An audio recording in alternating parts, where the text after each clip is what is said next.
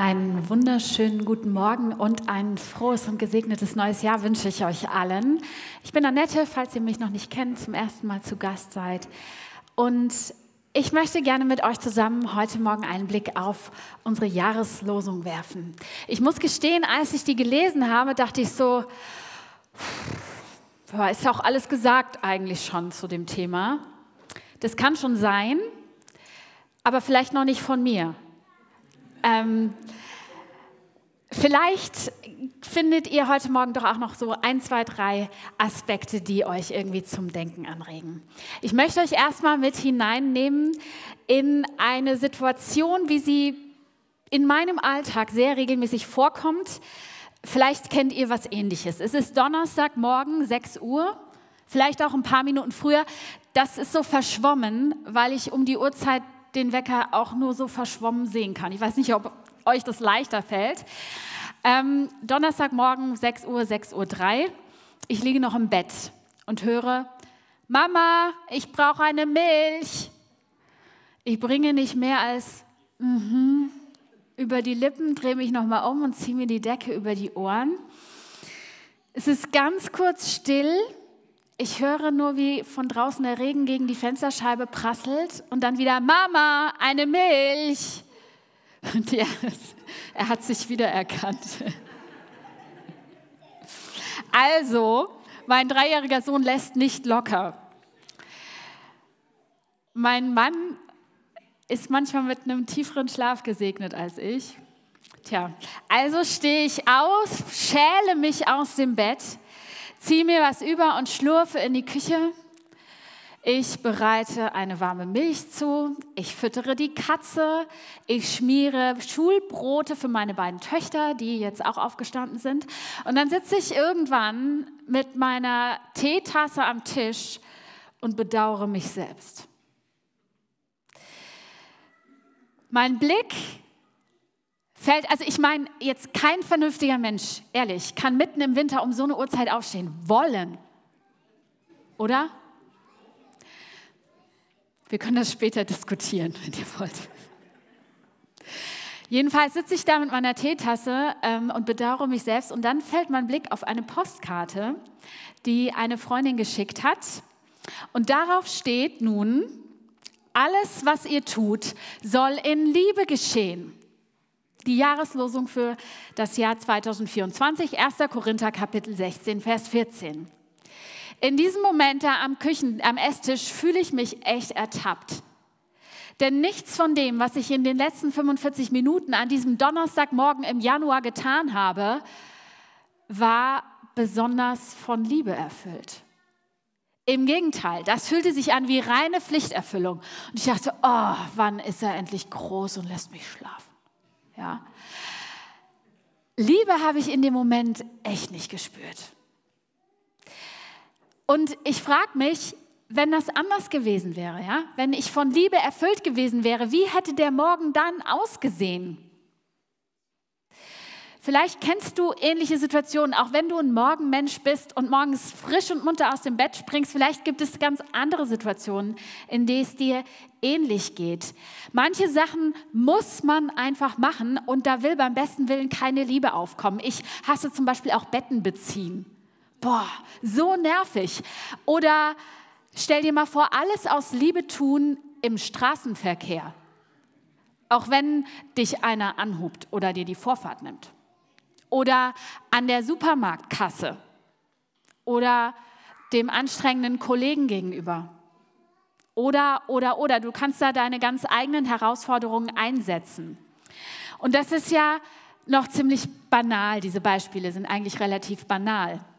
Es gibt noch ganz andere Gründe und Dinge, bei denen Menschen nicht aus Liebe handeln. Ähm, ich brauche da gar keine Beispiele aufzählen und die dann zu echtem Streit, Gewalt und Not fühlen. Ich glaube zum Beispiel auch nicht, dass Menschen aus Liebe AfD wählen. Kann ich mir irgendwie nicht vorstellen.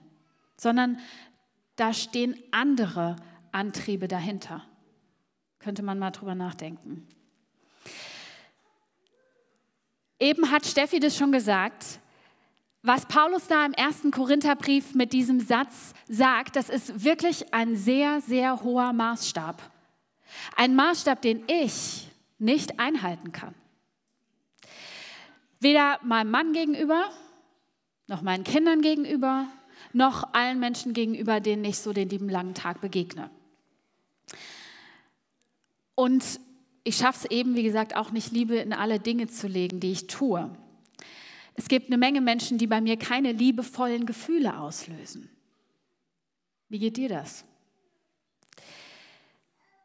Was soll also dieser Vers? Was will er mir sagen? Will der mir ein schlechtes Gewissen machen? So eine Moralkeule zum neuen Jahr so. Aber dieses Jahr sieh mal zu, dass du das ein bisschen besser hinkriegst. Ist das die Intention dahinter?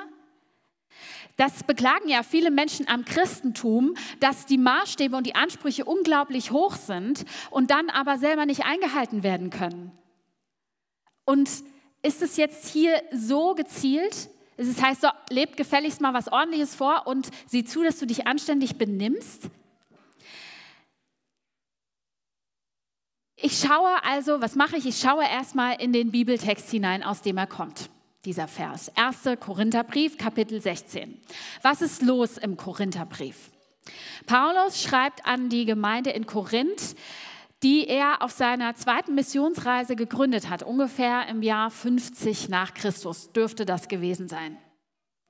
Später erfährt Paulus dann, dass es in der Gemeinde in Korinth nicht immer nur friedlich und freundlich zugeht, sondern dass es Spaltungen gibt. Da gibt es richtig gehend verschiedene Gruppierungen, die unterschiedlichen Lehrern folgen. Die einen halten sich an das, was Paulus gesagt hat. Man muss sich das so vorstellen, die hatten ja keine Bibel in der Hand und konnten immer nachlesen, was denn richtig ist, sondern die waren angewiesen darauf, dass jemand ihnen Gottes Wort sagt predigt. Und dann war Paulus da und hat diese Gemeinde gegründet und dann gab es später andere, die auch dort gelehrt haben. Und dann gab es die einen, die haben gesagt, ich gehöre zu Paulus, die anderen haben gesagt, ich gehöre zu Apollos und die dritten haben gesagt, ich gehöre zu Jesus. Jedenfalls, es war Uneinigkeit da. Und die Leute meinten, ich habe mehr Recht als der andere. Verschiedene Gruppen rivalisieren. Man streitet also ganz normal, absolut menschlich. Wo wird unter Menschen denn nicht gestritten? Das kennt man auch heute, das kennt man nicht nur bei sich zu Hause, sondern auch in Gemeinden, zwischen Konfessionen. Das zieht sich über die Jahrhunderte.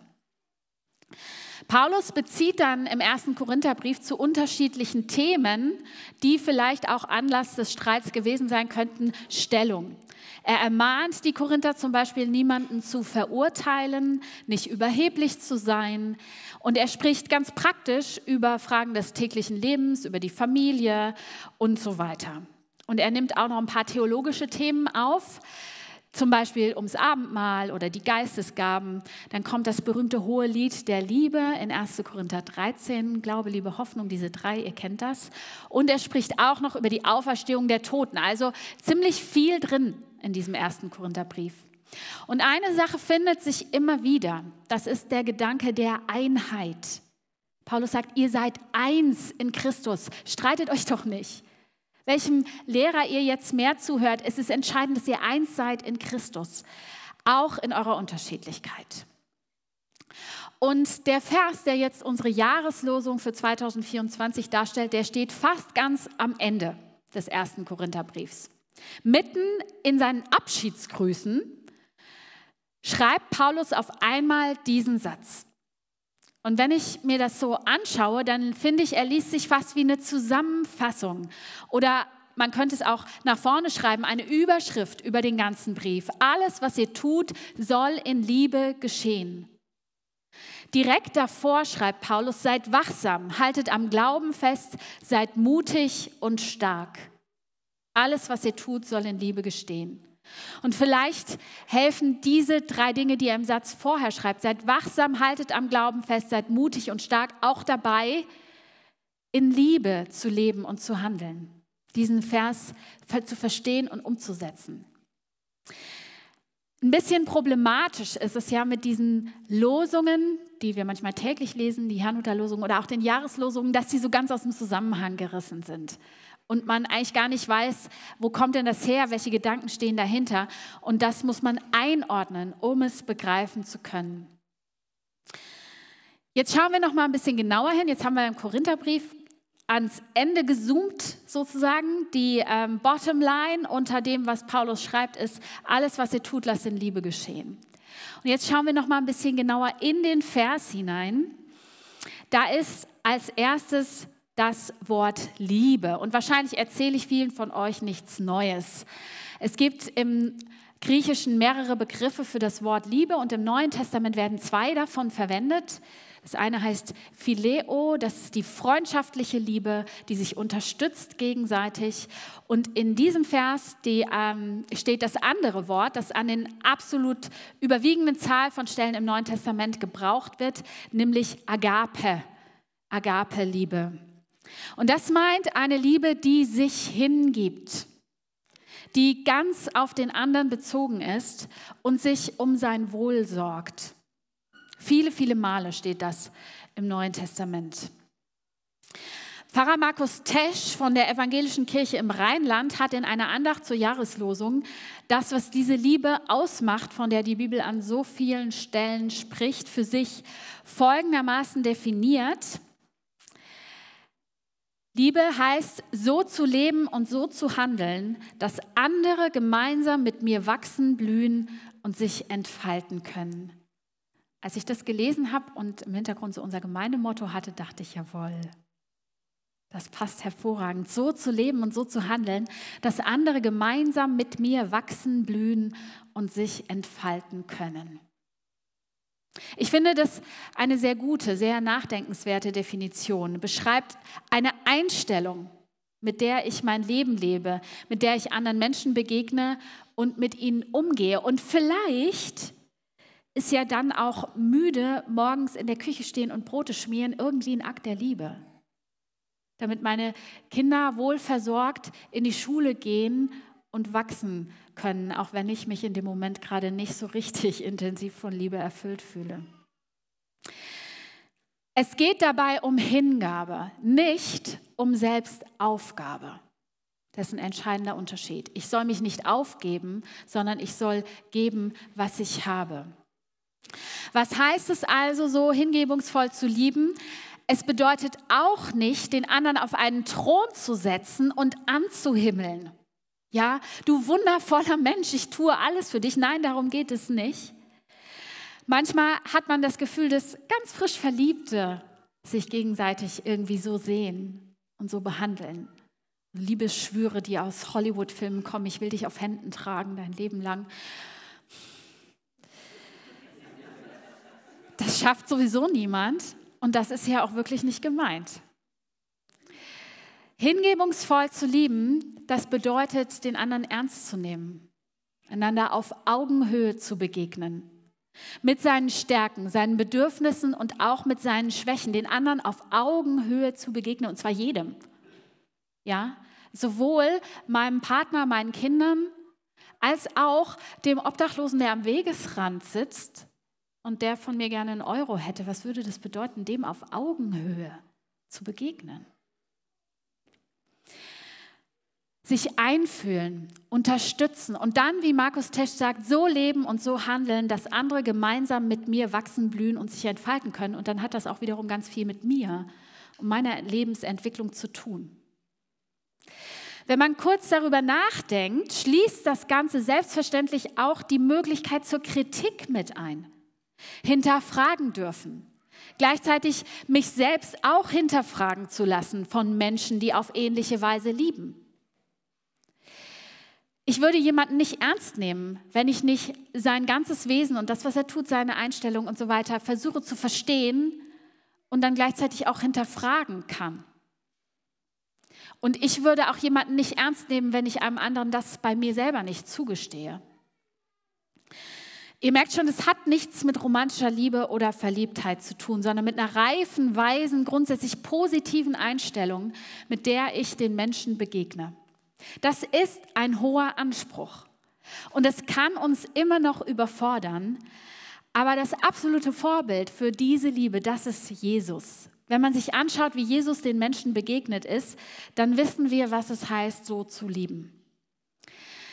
Und die Menschen, denen Jesus begegnet ist, die haben sich und die sich von ihm so haben lieben lassen, die sind vielfach transformiert worden Die sind gewachsen, aufgeblüht. Ich denke zum Beispiel an Maria Magdalena, die ein sehr dunkles, sündiges Leben geführt hat und die Jesus da herausnimmt. Sie wird zu einer der engsten Freundinnen von Jesus, eine Jüngerin, die ganz dicht an ihm dran ist und ein neues Leben beginnt.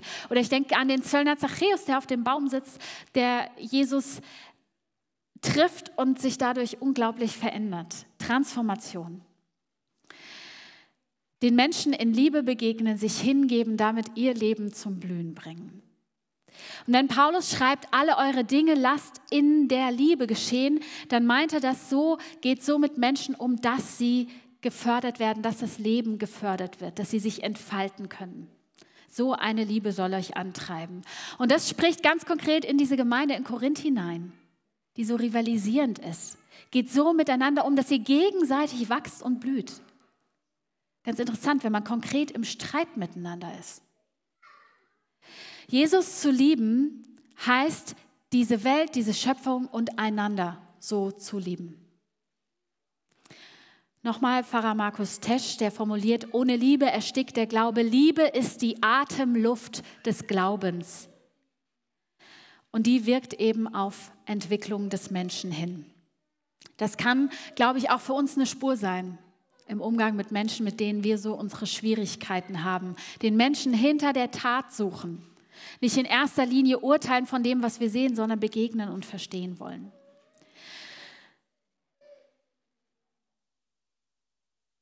Drei Kapitel vorher, 1. Korinther 13. Ich habe ein Stück übersprungen, Doris. Schreibt Paulus, und ihr kennt das, ich besitze den stärksten Glauben, sodass ich Berge versetzen kann. Wenn ich keine Liebe habe, bin ich nichts. Und so muss ich alles, was ich tue, jedes Gespräch, jede Diskussion, auch über den Glauben, jeder Streit von der Liebe her messen lassen. Und das heißt nicht, wir gießen, ich glaube, das habe ich jetzt deutlich gemacht, das heißt nicht, wir gießen einen rosaroten Einheitsbrei über alles, wir haben uns ja alle so gern, sondern das heißt, es heißt, dass wir ähm, wirklich alles, was wir tun, daran messen lassen, wie Jesus geliebt hat. Und das ist nicht immer nur einfach, aber das ist der Anspruch der Jahreslosung. Und Jesus traut uns das zu. Paulus traut uns das zu. Er sagt, ihr könnt das. Er hat das ja nicht geschrieben, wenn er geglaubt hätte, ja, wird eh nichts, ne? sondern er sagt, ihr könnt das. Alles, was ihr tut, soll in Liebe geschehen.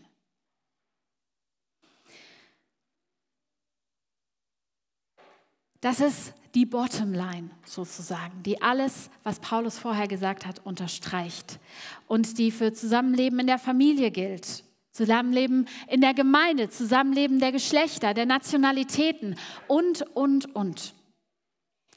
Jesus macht im Johannesevangelium dann noch deutlich, dass diese Liebe zuerst untereinander und dann auch nach außen, nämlich das Erkennungszeichen der Christen ist. Johannes 13, Kapitel 34 bis 35. Ich gebe euch ein neues Gebot. Liebt einander, genauso wie ich euch geliebt habe, sollt ihr einander lieben. Daran werden alle erkennen, dass ihr meine Jünger seid, wenn ihr einander liebt. Das, ihr Lieben, das ist unser Aushängeschild. Das ist unser Aushängeschild, dass wir einander lieben, als Gemeinde, aber auch andere Christen. Daran müssen wir uns messen lassen. Und das erwarten und spüren Menschen, die den christlichen Glauben, das Christentum so ein bisschen von außen beobachten, total intuitiv. Wenn das schief geht, verlieren wir jede Glaubwürdigkeit. Wenn Christen sich streiten, untereinander entzweit sind, dann haben sie nach außen keine Wirkung mehr. Und auch wenn Konfessionen sich streiten oder sich uneins sind, wenn Gemeinden sich streiten, dann verlieren sie jede Glaubwürdigkeit.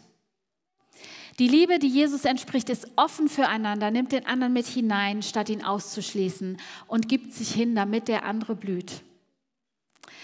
Das ist eine echte Herausforderung. Aber stell dir mal vor, alle Christen dieser Welt würden so leben. Wir sind ganz schön viele. Das würde einen sehr großen Unterschied machen, glaube ich. Deswegen ist es mein Gebet, dass Jesus uns dazu befähigt, jeden Tag neu und immer und immer mehr. Die Künstlerin Eva Jung hat die Jahreslosung in dieser Form interpretiert. Das Wort ist nicht neu. Revolution. Also Revolution nur in die Liebe eingefügt auf Englisch. Eine Revolution der Liebe sollte es geben. Ich denke zum Beispiel an die Kerzen und Gebete der friedlichen Revolution, die zur Wiedervereinigung von BRD und DDR geführt hat. Was für eine Kraft darin stecken kann. Wir dürfen das, glaube ich, wirklich nicht unterschätzen. Aber zurück zu unserem Alltag, in dem Kinder quengeln, Arbeitskollegen nerven, Aufgaben mich überfordern, andere mir die Vorfahrt nehmen und, und, und. Wie schaffe ich das? Wie komme ich dahin, dass diese Liebe mich wirklich erfüllt und dass ich dann auch noch die Kraft und die Bedachtheit habe, danach zu handeln, auch morgens um fünf nach sechs? Ich will euch zwei praktische Vorschläge mitgeben, die dabei vielleicht helfen können. Und der erste, es ist eigentlich gar nicht besonders, ähm, keine neuen Ideen, vielleicht auch ein bisschen banal. Der erste ist, verbring Zeit mit Jesus. Mach dir jeden Tag neu bewusst, wie sehr Gott dich liebt und bitte ihn, dich wiederum mit seiner Liebe zu füllen. Vielleicht reicht es schon, morgens um 6.03 Uhr eine halbe Minute auf der Bettkante sitzen zu bleiben und mir klarzumachen, ich bin geliebt. Oder ganz kurz, das Herzensgebet zu sprechen, mich mit Gott zu verbinden. Vielleicht hätte mir das geholfen an diesem Morgen, wo das erste war, ich brauche eine Milch, was ich gehört habe. Vielleicht, wenn ich gehört hätte, hey, du bist geliebt, wäre es einfacher gewesen. Und ich glaube, diese Verbindung zu Gott ganz am Morgen einfach mal klar machen, das kann helfen. Ein Beispiel ist dieses sogenannte Herzensgebet. Vielleicht kennt es der eine oder andere. Und ich schlage vor, wir machen das jetzt einfach mal. Es funktioniert so, dass man bei, äh, einatmet und ausatmet, einatmet und ausatmet. Beim Einatmen leise innerlich betet Herr Jesus Christus, beim Ausatmen Sohn Gottes, erbarme dich meiner. Lass uns das mal machen. Einatmen. Herr Jesus Christus, Sohn Gottes, erbarme dich meiner. Das ist eine halbe Minute lang. Wenn du mehr Zeit hast, auch fünf Minuten. Oder sprich ein ganz anderes kurzes Gebet, das dir auf den Lippen liegt. Oder denk einfach kurz, Gott, ich bin hier und du bist hier. Lass uns gemeinsam durch diesen Tag gehen. Amen. Das reicht schon. Das kann, glaube ich, erstaunliche Auswirkungen haben, sich von Jesus und seiner Liebe erfüllen zu lassen, sich das immer wieder bewusst zu machen. Wir können Liebe bekommen, glaube ich, die wir nie für möglich gehalten haben. Ich erzähle jetzt schon wieder von ihr. Ich habe vor kurzem das Buch von Sabine Vogel gelesen, die ja in Peru Casa Johanna gegründet hat, die Arbeit mit ähm, behinderten und kranken Kindern unter den Quechua in, äh, Quechua in peruanischen Hochland. Und sie beschreibt, dass sie, als sie als Kinderkrankenschwester in Deutschland gelebt hat, für diese Kinder, die infantile Zerebralparese hatten, und die so ganz verkrampft waren und ganz entstellt auch aussah, nie so richtig einen Draht finden konnte, keine Liebe für sie empfunden hat und damit Schwierigkeiten hatte und sich nicht vorstellen konnte, mit denen zu arbeiten. Und dann kam sie nach Peru, hat so ein Kind gesehen und auf einmal wurde sie von Liebe durchflossen. Und sie beschreibt das als ein Geschenk Gottes eine Liebe zu haben, die wir selber nicht für möglich gehalten zu haben. Und daraufhin entsteht dieser unglaubliche Segen, diese Arbeit, die sie aufgebaut hat. Ich finde es ein ganz großartiges Beispiel und ich bitte Gott, dass er mir das auch ermöglicht, sich mit Liebe zu füllen, die ich aus mir selbst heraus nicht bringen kann. Und der zweite Tipp, und dann komme ich zum Ende, lass dir diese Liebe von Jesus immer wieder zusprechen. Wir können uns das, glaube ich, meistens nicht selber sagen. Lass dich segnen. Dazu wird es gleich Gelegenheit geben, dass du dich ganz persönlich segnen lässt, um so lieben zu können.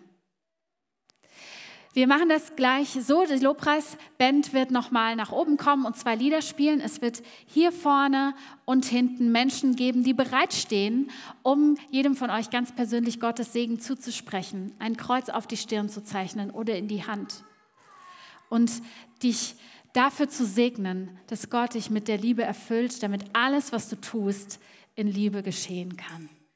Herzliche Einladung. Ergreift diese Gelegenheit. Zu viel segnen kann man eigentlich nicht.